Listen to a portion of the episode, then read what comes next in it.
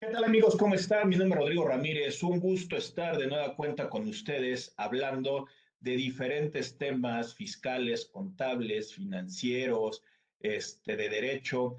El día de hoy tenemos un gran tema fiscal, el cual hemos eh, llamado Asimilados a Salarios 2023.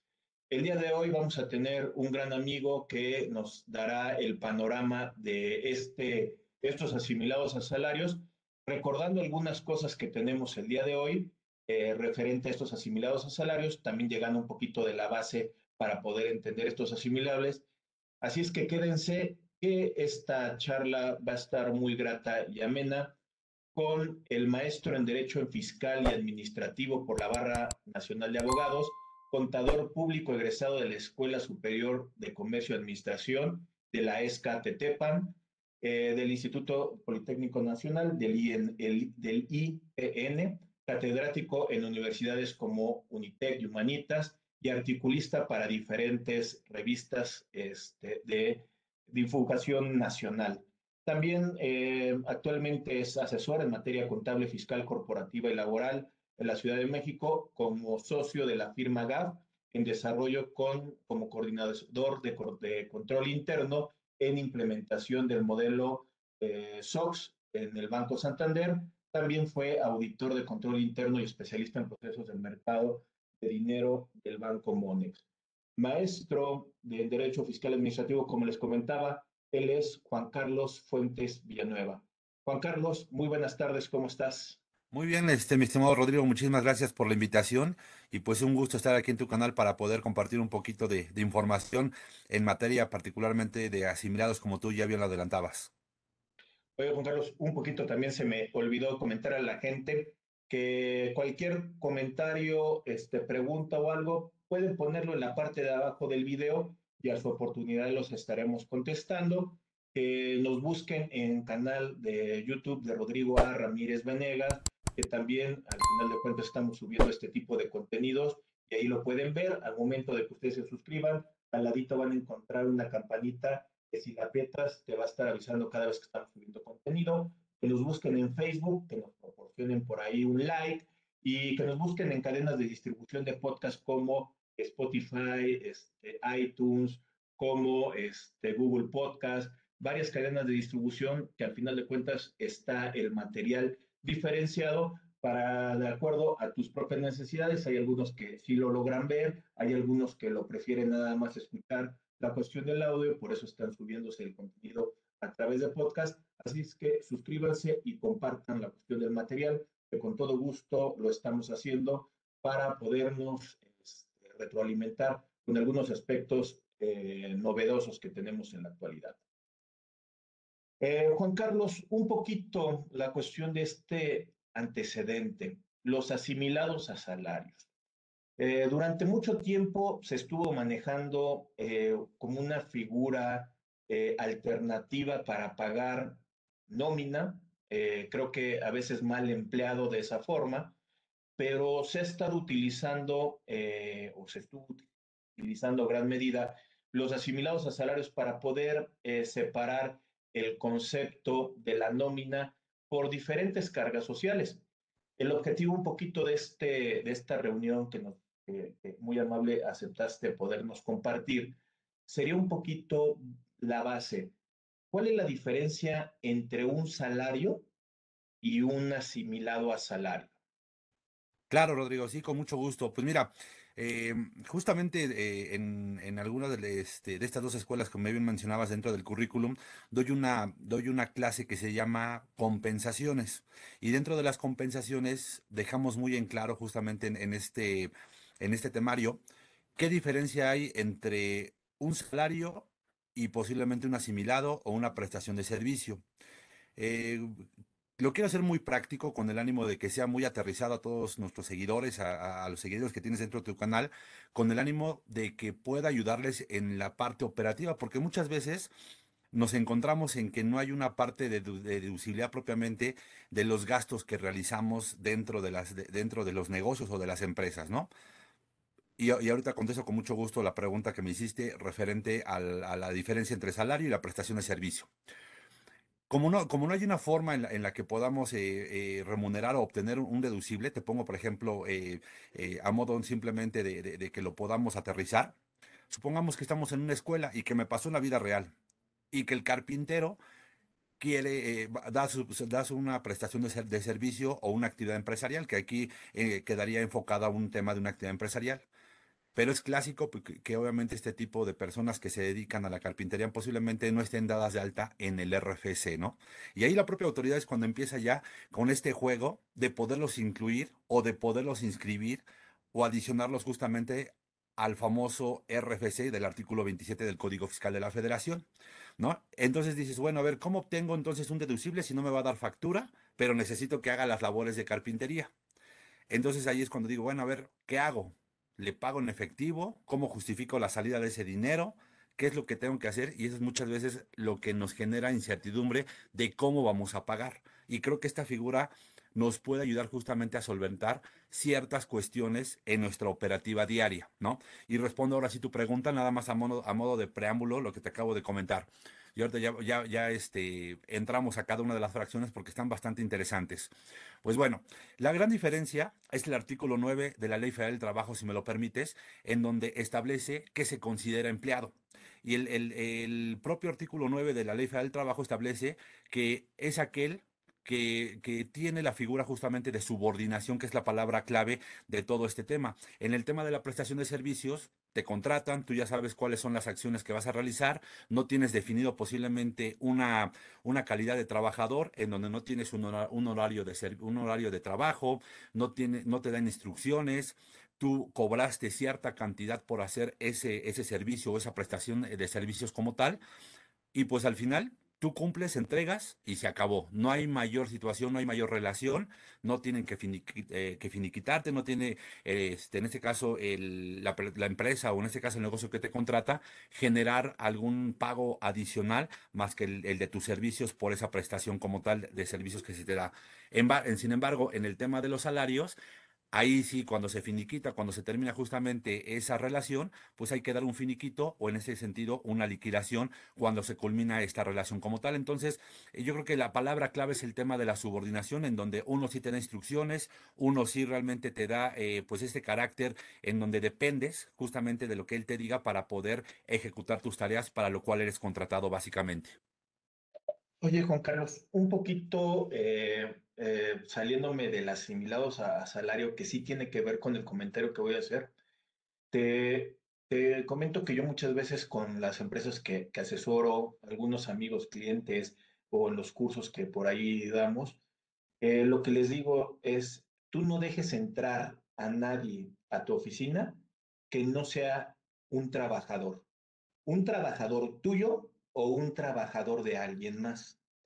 Esto porque em, el día de hoy pudiéramos tener ejemplos y en el pasado también mayores ejemplos de este tipo. imagínense a la gente que nos está viendo, una persona que trabaja como reparador de, de cosas que le pueden decir, tú haces esto y te lo soluciona, pero no es un trabajador tuyo. Él tiene un localito como a dos cuadras de, la empresa donde estamos nosotros laborando y ante cualquier problema, cambio de focos o algo, le pedimos que él bien, que venga y al final de cuentas este, eh, nos ayude a lo que tengamos que hacer de, este tipo de, de, operaciones manuales. Entonces, eh, este cuate viene, se sube, pone una escalera y se resbala la escalera y se cae. Esta persona eh, entra varias veces a la oficina, hay testigos que lo ven, que están entrando a la oficina, Em, la esposa considera que tal vez trabaja parte para tiempo para esta empresa, porque es el que soluciona muchas cosas de la colonia, pero tuvo un accidente dentro de la empresa. Entonces empieza el conflicto de identificar si realmente hay una subordinación o realmente es una prestación de servicios independiente, como lo diría la ley del IVA. En este sentido, eh, empezaría el conflicto porque perfectamente creo que nos explicabas qué es la subordinación y aquí en este caso hay veces que se podría generar una confusión con las operaciones, con esta, esta palabrita de subordinación. Claro, sí, efectivamente. Mira, y yo creo que es parte e inclusive de lo que de, lo bonito de la materia fiscal porque Hoy, digo, creo que el, hecho de todas las operaciones que tenemos, ya sea con personas físicas, personas morales, hay una palabra súper esencial que es el tema de la materialidad. Y creo que la materialidad nos va a poder dar pie a saber o, o, o eh, tener las pruebas suficientes para saber si es en este sentido trabajador o si es un prestador de servicios independiente. ¿Cómo lo podremos hacer? Con un contrato, ¿no? En donde el, trabajador debe tener un contrato laboral eh, eh, de acuerdo al artículo 25 de la Ley Federal del Trabajo y, eh, o en este caso, podría tener un contrato de prestación de servicios en materia, en materia este, civil. Entonces, creo que con eso lo podríamos ir dando la connotación y poder deslindar hasta responsabilidades, que justamente esa pregunta que, tú ahorita acabas de hacer es clásica eh, o, muchas veces dejamos entrar a, los trabajadores a, las instalaciones y eso que tú acabas de comentar le genera una situación, si me permites, de, de riesgo y hoy creo que el éxito o el o propiamente el error de las empresas está en no gestionar de manera correcta todo el tema de los riesgos. ¿Y a qué me refiero? Y, quiero repuntarlo de manera correcta. La gestión de riesgos tiene que ver es todas aquellas situaciones que se puedan presentar en mi operación y que me puedan perjudicar, ya sea eh, de manera financiera, ya sea de manera jurídica, ya sea de cualquier índole, inclusive hasta operativa, y que pueda tener yo un menoscabo dentro de la propia operación de mi empresa. Entonces, el manejo de esos riesgos y encontrar los controles correctos para poderlos mitigar, creo que es el éxito de, de las empresas. Y para eso que acabas de comentar, justamente está el tema de, poder, de poderlo materializar con los contratos, con cotizaciones, con posiblemente la solicitud e inclusive eh, la firma y la manera en que vamos a pagarle a esa persona que preste servicios, ya sea persona, persona con eh, servicios subordinados o de servicios independientes o inclusive una actividad empresarial o inclusive, si me permite, yo lo definiría, funciones de dirección dentro de la empresa que serían las cuatro opciones en las cuales este, podemos remunerar por medio de asimilados. Y, todavía yo creo que con, el, con, con la aportación que nos acabas de decir, Juan Carlos, yo todavía le diría bitácoras conocidas como entradas o libros de registro de diferentes personas eh, fotografías o cámaras de video donde se vea eh, el operar de las personas que están entrando y saliendo para poder eh, ir y, o tratar de identificar si realmente puede ser un trabajador en lugar, en sitio, o un trabajador que puede ser un comisionista y que tenga que tener entradas y salidas, que esté realizando ciertas comisiones allá afuera, porque este tipo de bitácoras y elementos justamente creo que darían esa materialidad que hace ratito estabas comentando para efectos de no tener ningún problema, aunque el Seguro Social seguramente va, va a querer fincar económicamente capitales constitutivos o este, la Secretaría de Trabajo seguramente va a querer imponer algunas multas por la cuestión de eh, no tener la información y ante todo, pues bueno, eh, hay que estar eh, prevenidos como nos comentaste.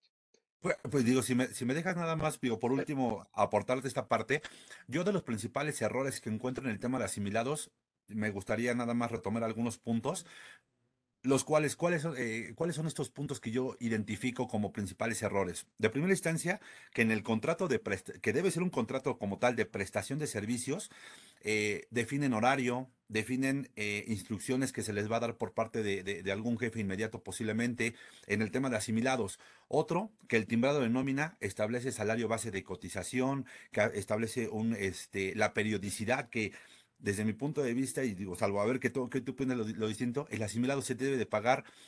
Las veces que tú quieras, pueden ser dos veces por quincena, lo que tú quieras, cuatro, cinco, lo que, las veces que tú quieras pagar, pero solamente se debe de timbrar acumulando todos los ingresos en una sola ocasión, porque al final la prestación de servicios así lo define, eh, si no mal recuerdo, el 90, el 88 del, de la, la Ley Federal del Trabajo, en donde establece que la periodicidad para los trabajadores que están en la parte operativa es de manera semanal, y para los demás es de, es de manera quincenal. En este sentido, entonces, el asimilado, desde mi punto de vista, se tendría que pagar se tendría que timbrar una sola ocasión en el mes como tal.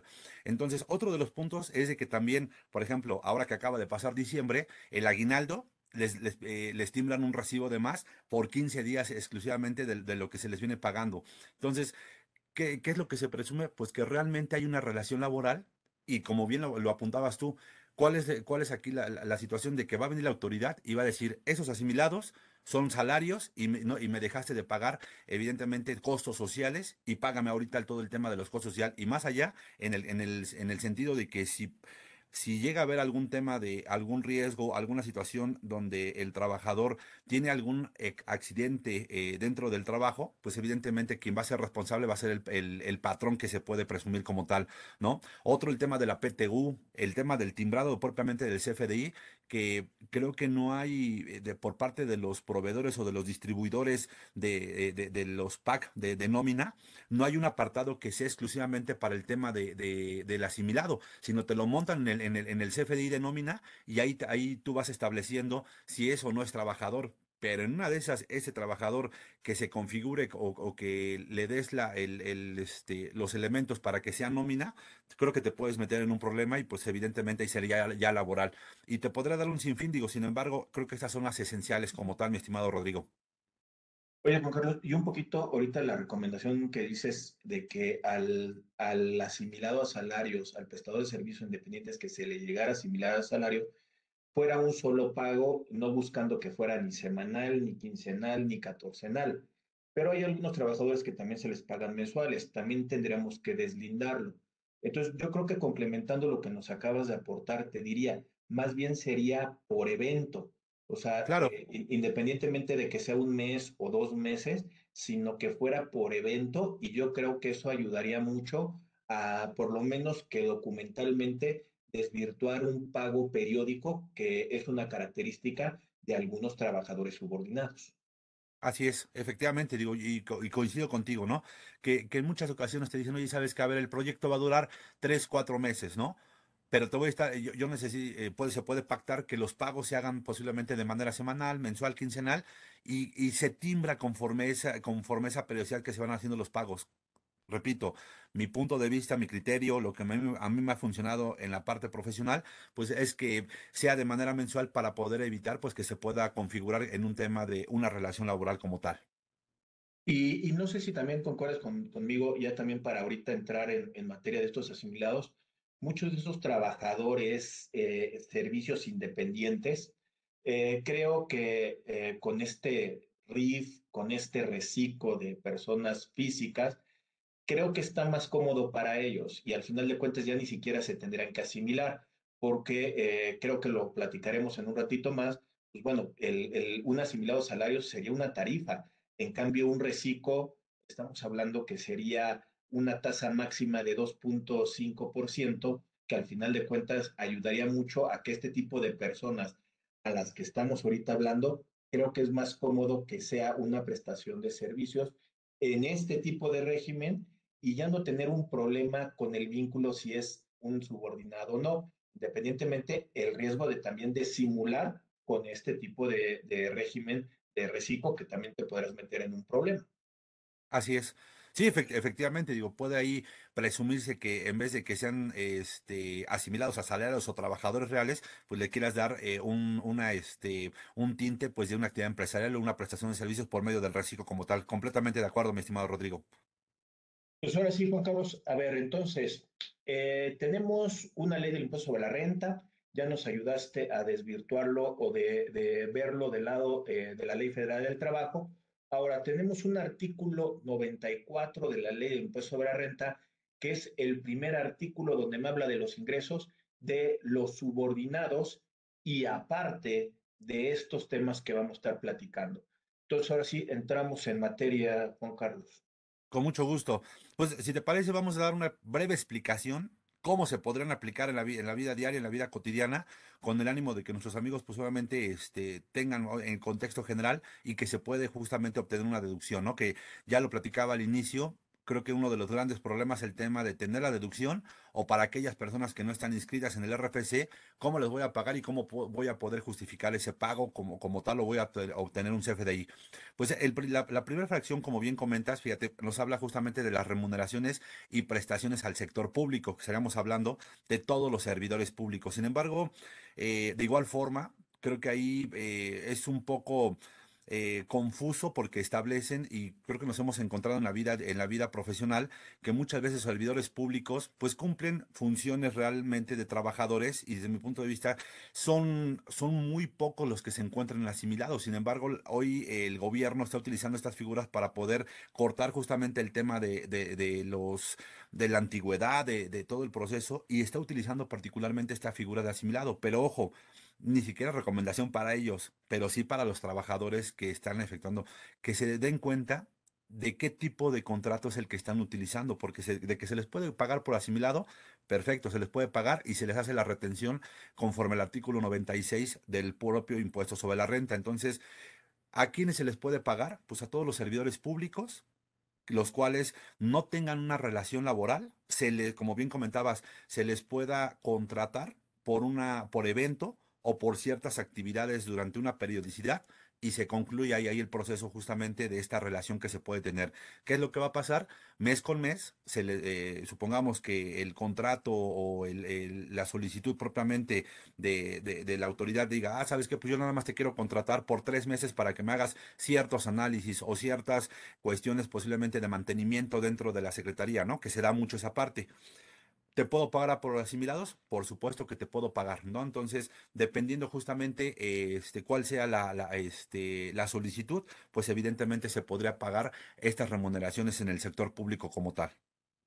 Y chistoso porque ellos también se quieren ahorrar cargas o cuotas sociales. Nada más que a los servidores públicos seguramente les va a tocar ISTE. Hay algunos que sí les puede llevar el seguro social dependiendo el grado o el estatus que tengan este, en la estructura jerárquica de la organización del Estado, pero este, ellos mismos también se ahorran un poquito la cuestión de, de ciertas cargas sociales, como dicen en Casa del Herrero, hasta de palo, y también la otra, eh, pues bueno, ya muchos de ustedes saben de las famosas vacaciones dignas que solamente le están repercutiendo a los privados.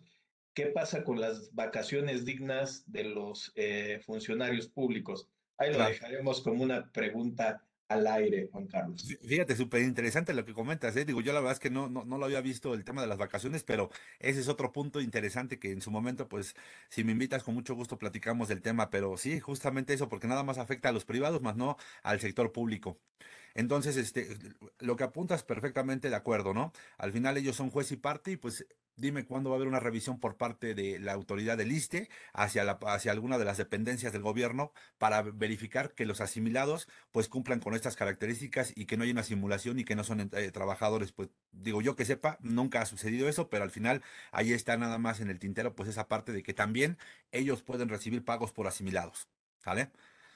Ok, el, segundo, el siguiente punto son los anticipos de sociedades y asociaciones civiles. En muchas ocasiones, pues, eh, podemos tener una sociedad civil, particularmente nosotros como profesionistas, y podemos pagarnos o remunerarnos justamente por medio de esta figura de asimilados a salarios, ¿no? Supongamos que Rodrigo y yo eh, tenemos una sociedad, eh, somos contadores y podemos unir a abogados o, queremos hacer crecer el negocio y pueden tener pues socios capitalistas o socios industriales o socios de trabajo como tal. Se podrían adherir a esta sociedad civil, por supuesto, y la forma en la que podamos remunerar justamente a todos a los socios de esta sociedad civil pudiera ser por medio de esta figura de asimilados como tal, la cual eh, juega inclusive eh, en términos del artículo 25 de la propia ley del, del impuesto sobre la renta, que se podría considerar como parte de los gastos o de las deducciones autorizadas que podría generarse como tal. Digo, corrígeme nada más si no es el 25 o es el 27, pero creo que el 27 es de los requisitos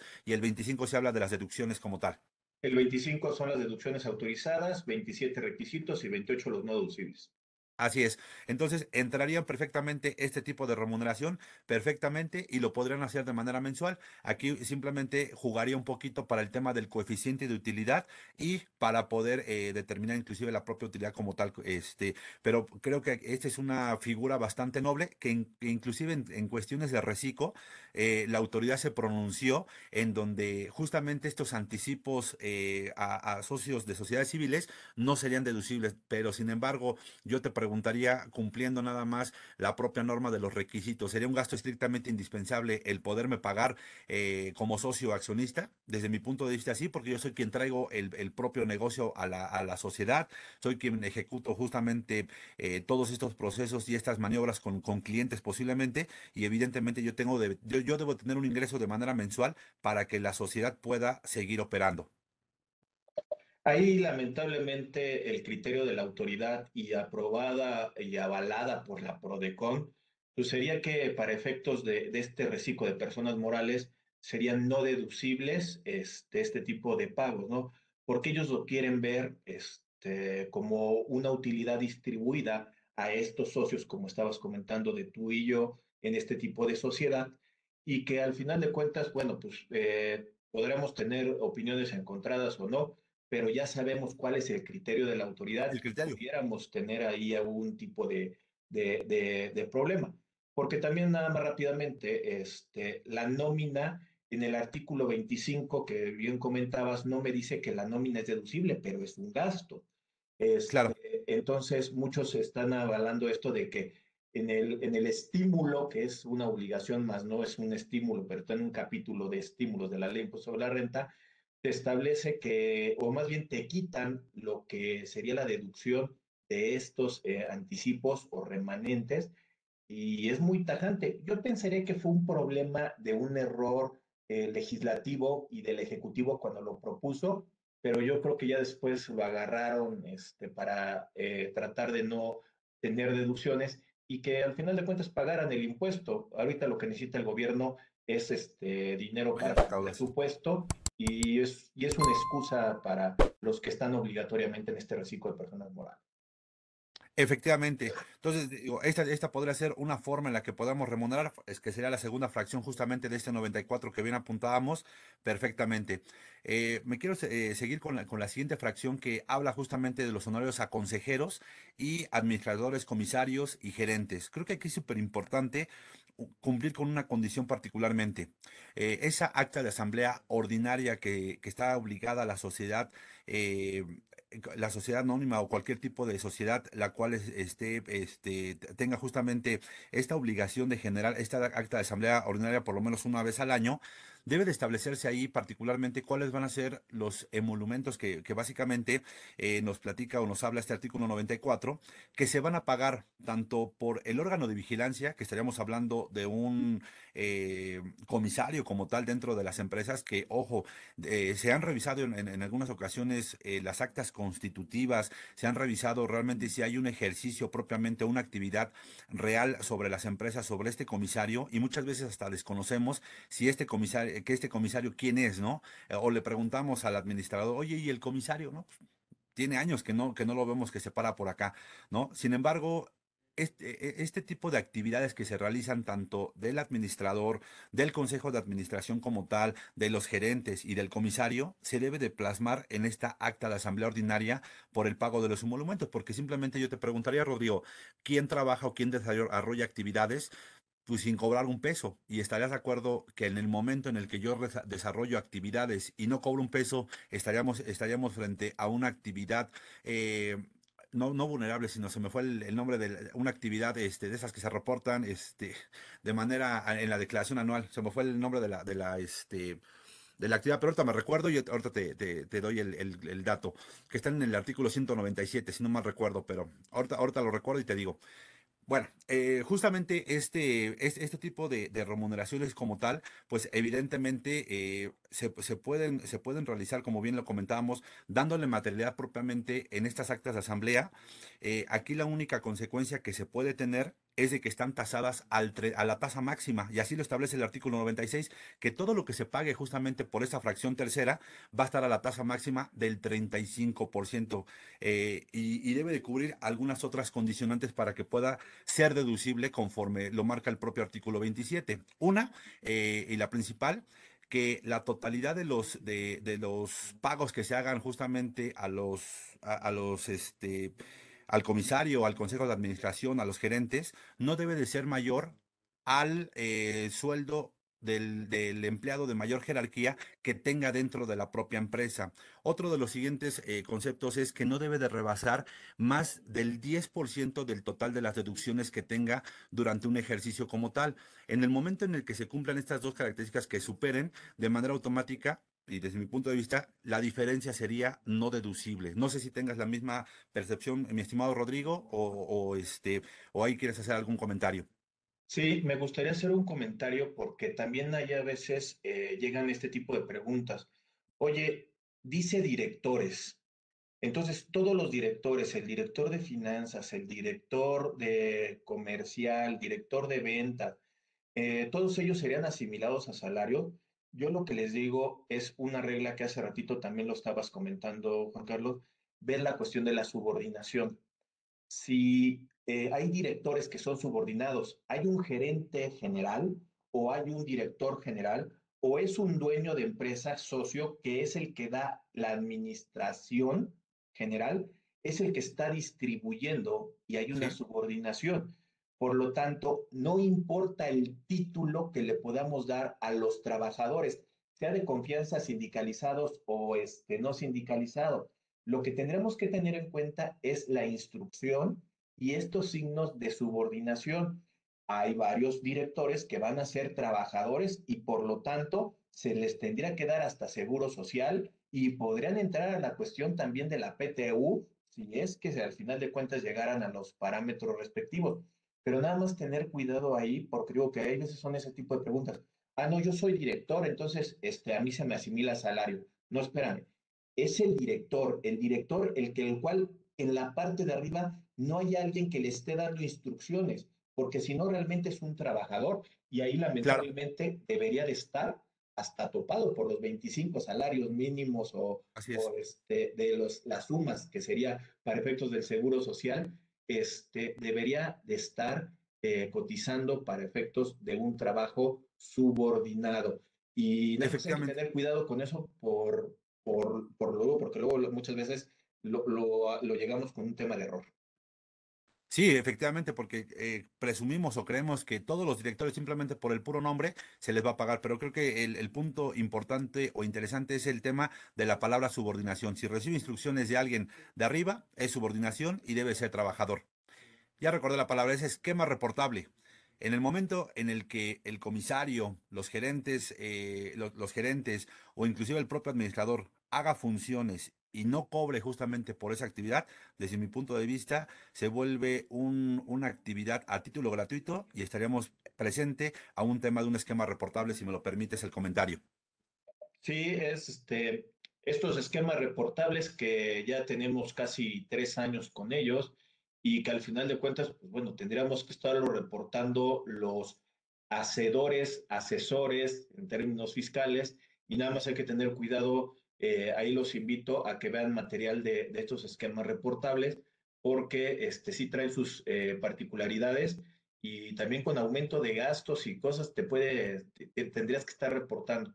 Pues buena, buena, acotación por ahí, este, Juan Carlos. Así es, digo, y discúlpame por no recordar el, nombre, pero se me fue y ya, ya, ya recapitulé un poquito. Ok, bueno, otro de los puntos importantes, fíjate, y ya eh, dicho, eh, entrando a la fracción cuarta justamente, son los honorarios preponderantemente de un prestatario. Y básicamente es cuando yo adquiero posiblemente, la, eh, solicito una prestación de servicio, puede ser posiblemente un, pues, podríamos hablar de un contador, un abogado, y me dice, oye, ¿sabes qué? Pues, eh, ¿qué crees? Eh, debe de cumplir ciertas características este artículo 94. Digo, perdón, y ahorita te quiero hacer una referencia del artículo anterior, que se me olvidó, pero nada más me recuerdas porque ahorita, que, este, que estaba leyendo esta parte me, me, recordé. Pero bueno, hablando de los honorarios preponderantemente, es que cumpla ciertas condiciones. La primera es que el más del 50% de los ingresos que se obtenga sea posiblemente con quien estás haciendo la prestación del servicio. El, siguiente, que la prestación de servicio se realice dentro de las instalaciones de quien solicita la prestación propiamente del servicio como tal. Y esto es importante porque tendrá que hacer llegar justamente un documento, una carta, en donde le harás eh, saber al, a, quien te solicita la prestación del servicio, pues obviamente que quieres que te asimile salarios como tal. Entonces es un punto súper importante, pero debe de cumplir estas dos características, que si me permites, eh, digo, a modo simplemente de, dejarlo así muy claro, hay asimilados que son obligatorios y hay asimilados que son optativos. En este, en este sentido, este tipo de, de asimilado sería, desde mi punto de vista, optativo. Entonces, eh, en donde justamente si tú expides eh, posiblemente CFDIs por la prestación de servicios y tú cumples con estas dos reglas que acabo de comentar, te pueden asimilar perfectamente, eh, en, ese caso, asimilados a salarios. Y ahí, como estás comentando, uno de los requisitos para el patrón, para poderlo asimilar, y voy a quitar podrá, porque de acuerdo a la fracción es obligatorio asimilarlo. Así es. Eh, ahí está complicado a veces que yo como contador independiente que acabas de comentar, yo le pueda decir al pagador, oye, este, tú eres mi honorario preponderante, entonces me lo tienes que hacer a fuerzas.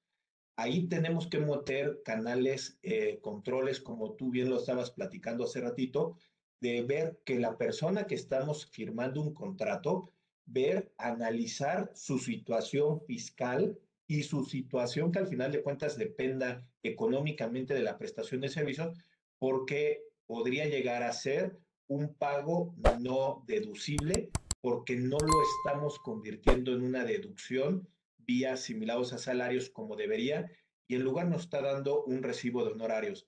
Ahí tendremos que tener mucho cuidado con estos aspectos y también más lo que comentaba yo hace ratito del reciclo, porque si es un reciclo, no es susceptible a este tipo de asimilados a salario, Juan Carlos. Efectivamente, así es, mi estimado Rodrigo. Fíjate, eh, a modo simplemente de, de, poder este, comentarte de la fracción anterior que te digo que se me pasó ahorita con los comentarios, para poder evitar inclusive la retención de la tasa máxima, me preguntaron la otra vez, oye, ¿cómo le puedo hacer para poderle pagar posiblemente al administrador o a los gerentes generales, algún, algún otra, este, sin que esté con la tasa máxima, porque es muy caro para la empresa y obviamente ellos no quieren que le retenga. En, esa, en ese mismo artículo 94 establece que si adicional o que no se va, no, no, no encuadrarán en ese mismo supuesto de esa tasa máxima cuando hay una relación laboral. Entonces, si quiere, si en, en determinado momento nuestros amigos cumplen con, con, esa parte en donde, aparte de cumplir, se me, se me ocurre el comisario, eh, actividades de vigilancia adicional, pudiera tener una relación laboral con la propia empresa que se pudiera dar, digo que lo veo un poco complejo, pero al final se pudiera dar, automáticamente le tendremos que estar aplicando la, la, tarifa del artículo 96. Digo, nada más allá modo también de que nuestros amigos lo tengan en claro. ¿Cómo podríamos evitar esa tasa máxima? Sería haciendo eh, a quien le vamos a hacer el pago justamente de este asimilado, este, haciéndolo trabajador para que se apliquen justamente la, tarifa del 96. Y de ahí del comentario que acabas de, decir, eh, yo nada más diría mucho cuidado con este tipo de trabajadores o, asesores, eh, comisarios, eh, auditores, porque sí, de acuerdo a las normas de información financiera, de acuerdo a normas de auditoría, de acuerdo a código de ética, pudiéramos estar entrando en un conflicto de independencia.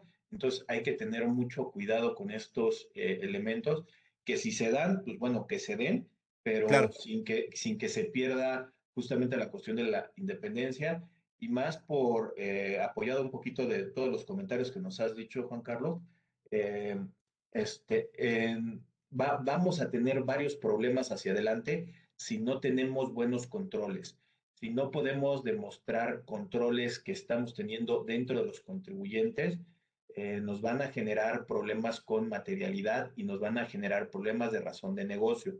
Entonces hay que tener mucho cuidado con todos esos pormenores, como bien nos comentas. Perfecto.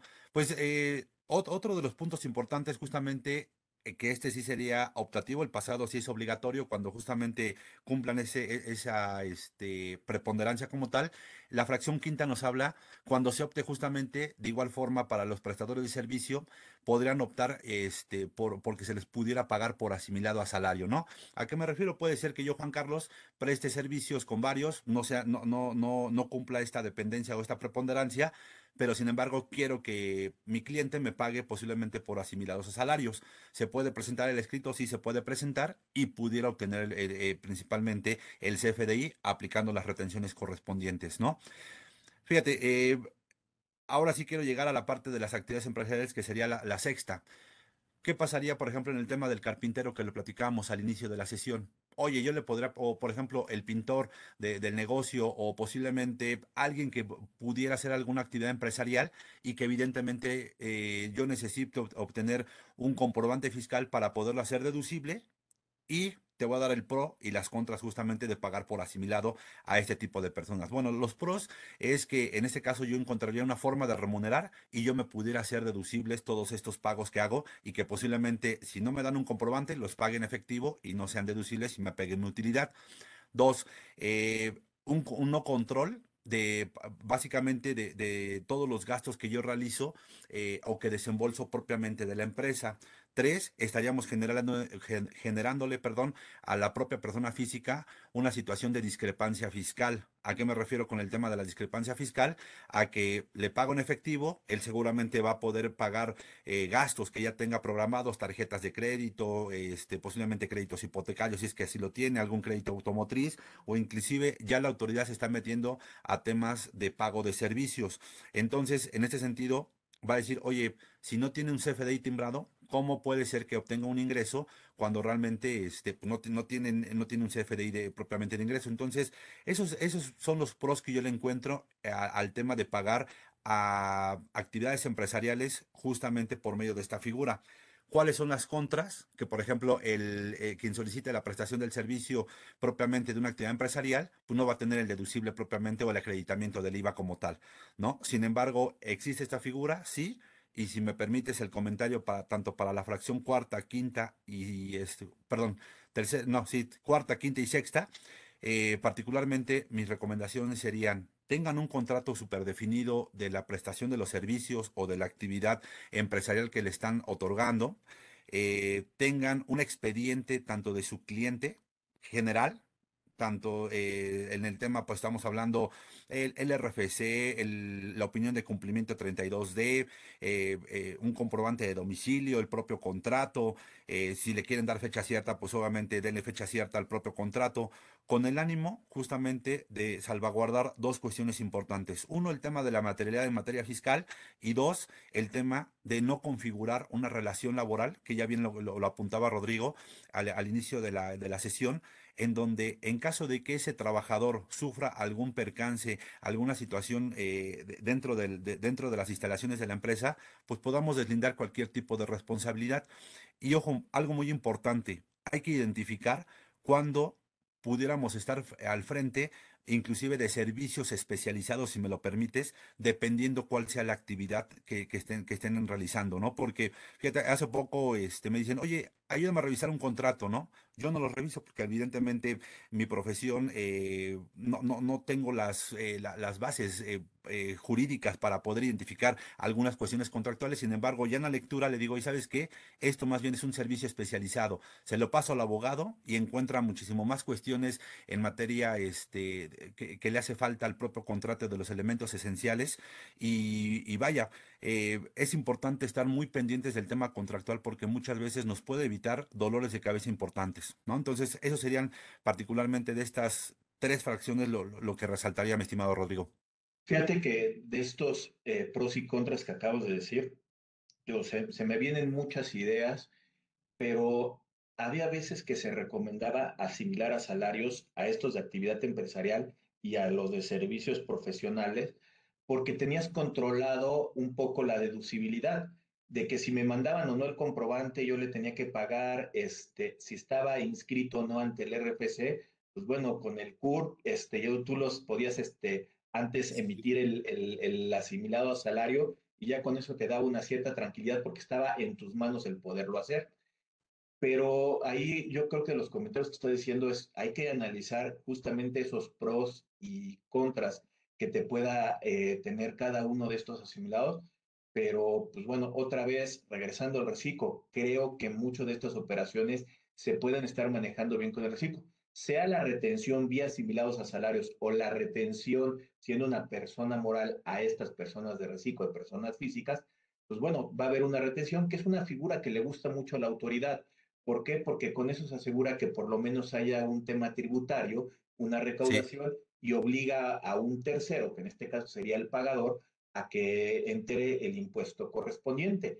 Pero yo creo que con estos comentarios, en resumen, que estás diciendo justamente estas tres fracciones, lo que sería la fracción 4, 5 y 6, que van muy de la mano este, la cuestión de la asimilación, creo que son muy puntuales estas recomendaciones.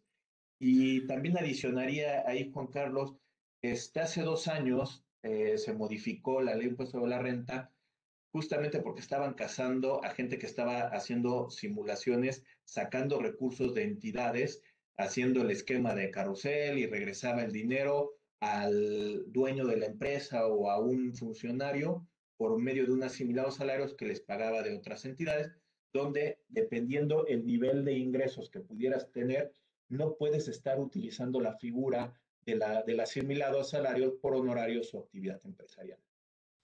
Sí, efectivamente es donde eh, se establece este tope máximo para poder este, pagar por medio de asimilados, ¿no? En donde justamente en caso de que rebases esos 75 millones de pesos, que es la regla 3124, en donde justamente eh, te establece que si tú rebasas ese monto de los 75 millones de pesos, de manera automática tienes que empezar a tributar como régimen general eh, en, persona física, ¿no? Que estaremos hablando una actividad empresarial normalita y empezar a aplicar las, las tablas como tal. Entonces, es importante nada más tenerlo en mente que en caso de rebasar 75 millones de pesos, que ojalá y nos, sucediera a todos eh, de, manera anual, pues eh, el, hecho de rebasar este tipo de ingresos, pues esta sería la consecuencia como tal, mi estimado Rodrigo.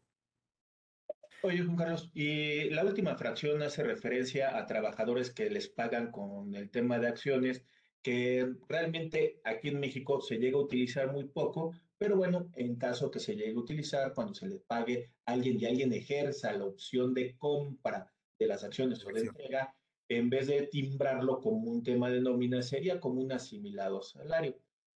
Juan Carlos, un poquito lo, lo hice rápido esta fracción porque quiero un, poquito enfocarnos. ¿Hay algún cambio en el CFDI para 2023 en el timbrado de asimilados a salario?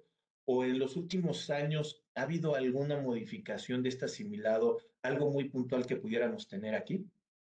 Pues mira, eh, que yo lo traigo ahorita en la mente, digo, la verdad es que sí, ahora sí que sigo leyendo con el tema de la resolución miscelánea, que son bastantes fracciones, eh, sin embargo, este, mm, te podré decir que el timbrado propiamente viene eh, de manera regular. Las recomendaciones creo que ya las establecí sobre esta parte de los salarios, el tipo de contrato, que son puntos que que, no, se, no tendrían por qué venir o asimilarse como tal hacia como si fueran empleados o trabajadores, simplemente con el ánimo de poderse eh, cubrir con, los datos genéricos el, que deberían depender el RFC del, del prestador de servicios, el CURP, eh, en ese sentido este, la periodicidad del pago, eh, en ese caso establecer que es un asimilado a salario desde mi punto, bueno, en este caso el, el, el, pago si va a ser vía transferencia, si va a ser este eh, por este medio, no, le, no, lo, no lo veo pues que haya algún cambio especial o específico como tal, mi estimado Rodrigo.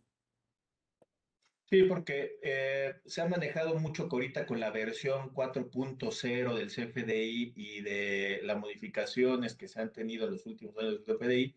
Realmente eh, el asimilado salario se ha mantenido muy estático, casi desde la versión 3.3. ahí hubo esa adecuación de estos comentarios que nos estás diciendo de subirlo. Y una recomendación que yo daré por, este, por esta cuestión de timbrado. Eh, hay veces que al, a la persona que se le pague el asimilado salario pierde de vista que tiene que presentar su declaración anual y que si tiene otros ingresos va a tener que acumular. Este tipo de retenciones que se le hace a nivel pago provisional vía un pagador eh, se van a terminar acumulando y se van a poder acreditar el impuesto, pero hay veces que no contemplan muchas veces el contribuyente que al tener muchos ingresos suben un escalafón en las tarifas que se puedan estar teniendo y al final le puede repercutir un impacto dentro de la declaración anual. Y pagar, claro, exactamente. A ver, digo nada más a modo de, de este, de ver si tenemos el mismo criterio. Por ejemplo, el asimilado, eh, ¿tú presentarías declaración a partir del primer peso o, rebasando los 400 mil pesos? Es que ahí al final de cuentas lo que te dice es que sea un patrón el que te esté pagando. Y aquí al final de cuentas, al, hablar de un patrón, pierde la característica de ser independiente, porque ya estaríamos hablando que hay una subordinación. Entonces yo creo que ahí hay un problema de poder tener la cuestión del asimilado.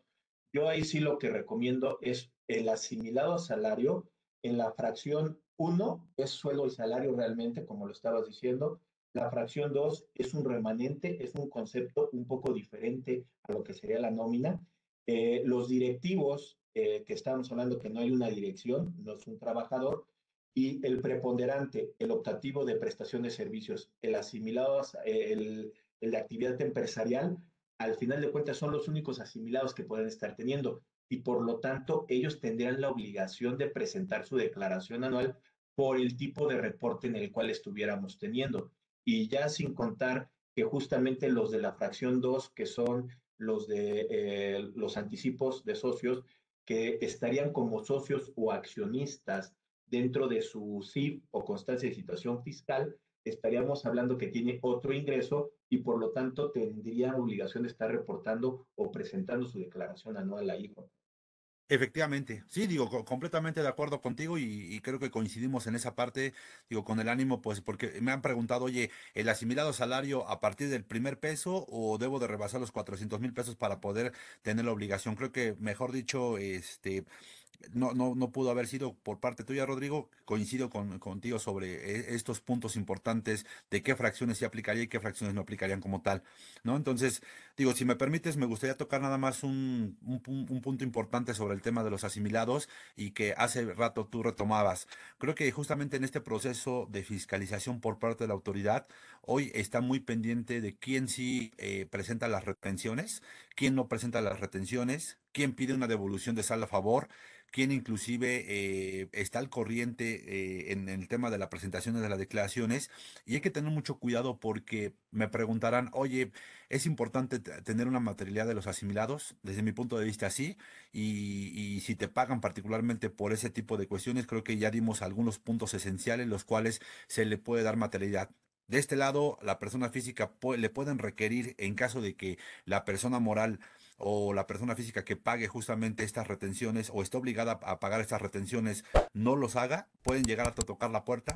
Por supuesto que sí, y debes de estar preparado porque en caso de que llegue a haber alguna, algún requerimiento por parte de la autoridad de que haya una desaparición del retenedor y de quien tiene que presentar justamente este impuesto, es indudable. Te pueden tocar la puerta y te pueden decir, oye, ¿sabes qué? Págame lo que no pagó justamente a lo que estaba obligado el retenedor y cómo hay que darle justamente esa materialidad que ahí, fíjate, digo, no sé si coincidas, eh, podríamos un poquito meternos ahí al tema, inclusive de un tema de defensa, con lo que pasa con el tema de las, de las devoluciones, ¿no? Muchas veces no te hacen la devolución porque justamente no pagan las retenciones al retenedor. Creo que aquí caeríamos en el mismo supuesto a mí me retienes, no sé, si de 100 pesos me, pagas 90, pues los 10 pesos, pues obviamente yo no puedo, no, nadie está obligado a lo imposible, ¿no? También hay, hay jurisprudencia sobre el tema y creo que tendríamos que aplicar un medio de defensa acorde justamente a lo que te requiera la autoridad como tal, ¿no? Entonces, es otro punto importante que quería no dejar, este, pues pasar eh, desapercibido y no sé si tengas el mismo criterio, mi estimado Rodrigo. Sí, Juan Carlos, y todavía lo adicionaré. Muchos de estos eh, pequeños saldos a favor o saldos a favor que pueda tener algún contribuyente eh, no son las cantidades estratosféricas como para que también la autoridad pudiera estarlo negando. Eh, como recomendación es acérquense a la PRODECON. En este tipo de casos, la PRODECON sí ayuda a que el contribuyente pueda tener la cuestión de algunas devoluciones un poquito más rápidas o expeditas eh, que a veces hasta el mismo contador hay veces que no lo puede solucionar porque puede estar mandando la declaración y la declaración y va a seguir teniendo los mismos rechazos, justamente por lo que acabo de decir. No es culpa ni del contador ni del contribuyente, son de terceros que tal vez no han pagado la cuestión de las retenciones y a los ojos de la autoridad dicen, ¿con qué te devuelvo si no tengo yo la cuestión del pago? Este tipo de procedimientos, antes de irse a un juicio por las cantidades que pueden ser un poco eh, bajas, eh, creo que si se acercan a la Prodecon, pueden llegar ustedes muy bien a estos elementos. Nada más que antes de ir a la Prodecon, como dicen, que no traigas cola que te pise ni nada por el estilo. Hay que estar bien eh, con los números y si vas a pedir algo que sea lo justo, porque también en la Prodecon hay abogados y hay contadores que están analizando estos temas antes de, de mandar la información, antes de, tener la queja de la devolución ante la autoridad. Eh, sí revisan ellos la información y ellos mismos te pueden decir, sabes que esto sí va a proceder o no va a proceder. Pero como dicen, ¿para qué quemarse llegando a estas instancias si al final de cuentas no traemos bien amarrado la cuestión de la información y más con estos elementos que el día de hoy, como dices, la autoridad busca cualquier pretexto para no devolver. Lo tenemos en los IVAs, que la cadena de proveeduría necesitamos ver que hayan pagado el IVA y que estén bien en su 32D. Cuando si con trabajos puedo ver de mi empresa, ahora voy a ver de los demás, va a estar muy complicado. Y sí, lamentablemente ahí yo estoy obligado a lo imposible, pero por lo menos pues, tendría que ver las formas. Por eso lo comentaba yo hace ratito, viendo la postura no de la persona que está prestando el servicio, sino del pagador. Si yo tengo la forma de poderte timbrar y obviamente cumplir con la responsabilidad de la retención, yo con eso estaré más tranquilo, porque yo no sé, a ti que eres el prestador de servicios o actividad empresarial, estás al corriente de tus obligaciones fiscales y si estás haciendo operaciones simuladas o la autoridad piensa que puede estar haciendo operaciones simuladas, me vas a meter a mí en una bronca con el pago que yo estoy haciendo. Entonces, mejor por medio de asimilados a salarios, pero con obvias razones, siempre y cuando cubran justamente estas siete fracciones que Juan Carlos nos has descrito eh, con una gran oportunidad. Muchísimas gracias, Rodrigo. La verdad es que este me gustaría nada más concluir el tema, si me lo permites, eh, dando algunas recomendaciones en cuestiones de de la actividad particularmente que está teniendo la autoridad y que son, eh, yo las describo también un poquito como eh, facultades de gestión en donde te manda cartas de invitación este, y estas cartas de invitación justamente son por no pagar retenciones. si vamos a pagar un asimilado y si vamos justamente a timbrarlo, pues evidentemente hay que estar muy pendientes de que se timbre y se pague en el momento, porque muchas veces decimos, ah, ¿sabes qué? Pues no lo pagué, pero sí lo timbré Oye, ¿debo de presentar la retención como tal? Sí, sí la tienes que presentar porque finalmente no estás haciendo la cancelación del, propiamente del pago. Entonces, eh, hay que tener mucho cuidado con ese tipo de cuestiones. Por aquí viene el tema de las diferencias. Si emite un CFDI y no lo pago, pues obviamente hay que cancelarlo y emitirlo en el momento en el que lo pago. ¿Para qué? Para que justamente evitemos cuestiones de poder ser observados, de que la autoridad venga y me, y me diga, oye, ¿sabes qué? ¿Qué pasó con esta retención que no me estás presentando? O traigo diferencias, o traigo infinidad de cuestiones que, que hoy la autoridad por medio de los sistemas, pues está reduciendo tanto tema, digo, perdón, este tiempos como costos para poder fiscalizar a cualquier contribuyente. Entonces, pues ese sería mi, mi, mi comentario final, mi estimado Rodrigo. Y yo todavía te haría una pregunta todavía más para poderla dejar, si la quieres contestar, o, más al aire. Ok. que ya no van a necesitar contadores. ok. ¿Ya no?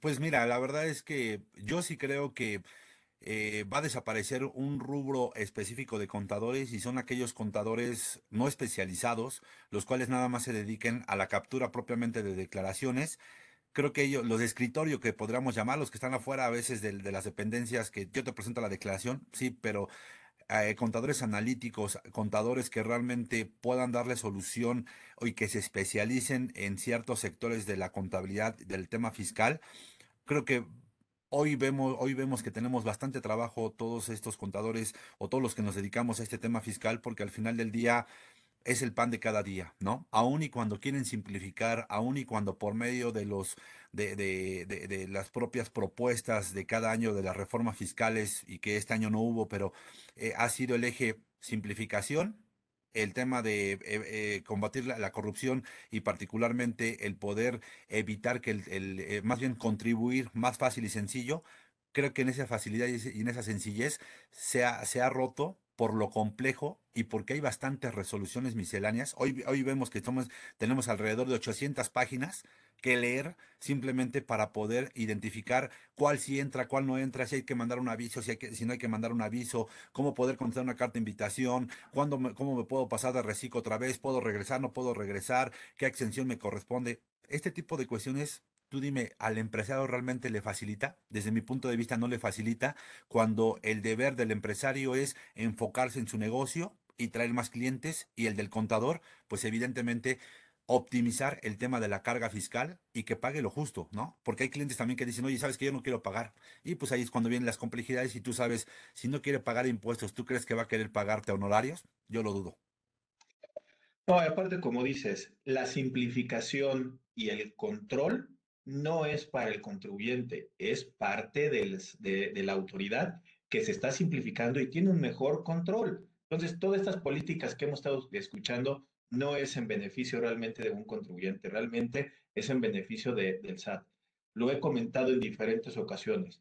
Hoy tenemos que tener mucho cuidado porque eh, cada vez vamos a tener que estar más en línea con el tema tributario.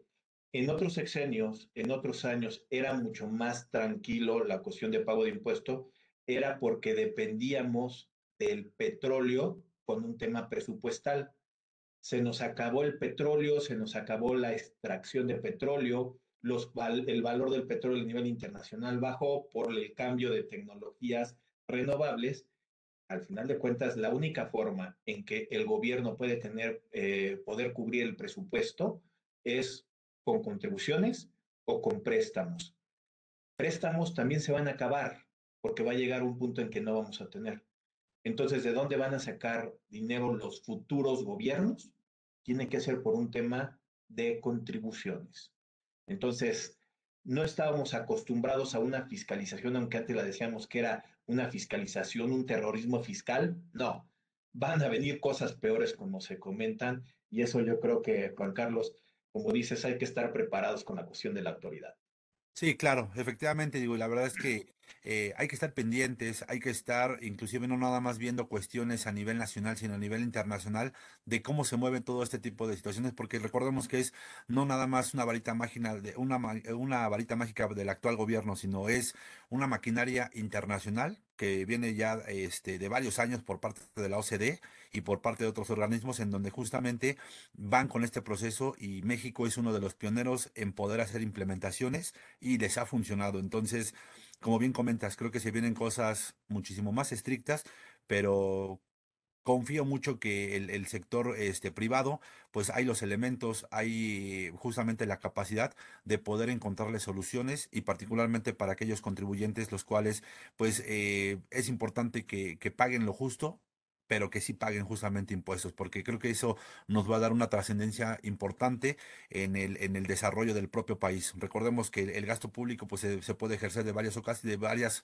formas y maneras, y es para lo que se necesita justamente esta recaudación de impuestos. Juan Carlos, eh, muchas gracias por acompañarnos el día de hoy. Este, antes de, despedirnos, eh, datos de contacto que te puedan buscar, dónde te pueden ver, para efectos de que también te puedan buscar para algún tema de asesoría. Sí, con mucho gusto. Pues mira, eh, me, encuentran básicamente este, en la página de Arce Enlace, eh, ahí, ahí, por medio de la página. Doy mi correo, es fiscal arroba arceenlace.com y mi, y mi correo personal es juan.fuentesv arroba hotmail.com. Eh, me mandan un, mensajito y ya si gustan nos ponemos de acuerdo para algún tema de alguna asesoría y con mucho gusto estoy a la orden. Y regularmente me encuentran este, igual, de igual forma en redes sociales, ya sea en la página de, Arce Enlace o en su momento pues en, un programa que tengo los días jueves en CADEFI. Muchas gracias, este, Juan Carlos. También aprovecho para recordar a la gente que nos está viendo que ponga los comentarios en la parte de abajo. A su oportunidad los estaremos contestando que se suscriban al canal de YouTube de Rodrigo Ramírez Venegas, que nos busquen en, Facebook, que nos proporcionen por ahí un like y que nos busquen en cadena de distribución de podcast, que hay varios donde está subido varios contenido de, de, nuestra parte y al final de cuentas creo que les puede llegar a servir este contenido que estamos subiendo.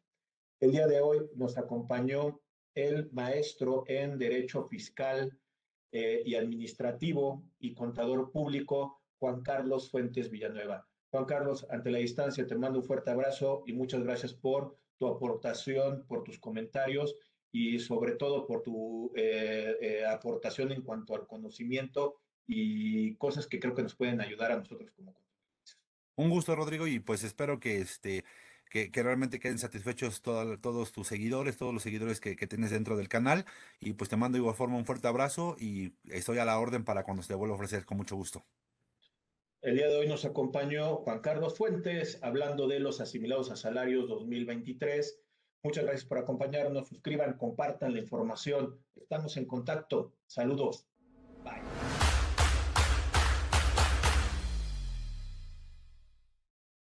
Si llegaste hasta aquí, te pedimos que te suscribas al canal de, de, YouTube de Rodrigo Ramírez Venegas y también que nos apoyes dándole like a la página de Facebook. Te recordamos que si tú quieres saber más de 10 datos rápidos que te pueden llegar a, servir en tu día a día, aquí, apriétale aquí, aquí lo estamos poniendo. Y también te sugerimos que le puedas dar a, like a esta lista, que lo que te va a ayudar es a darte contenido de las entrevistas que estamos realizando a través del canal. Suscríbete.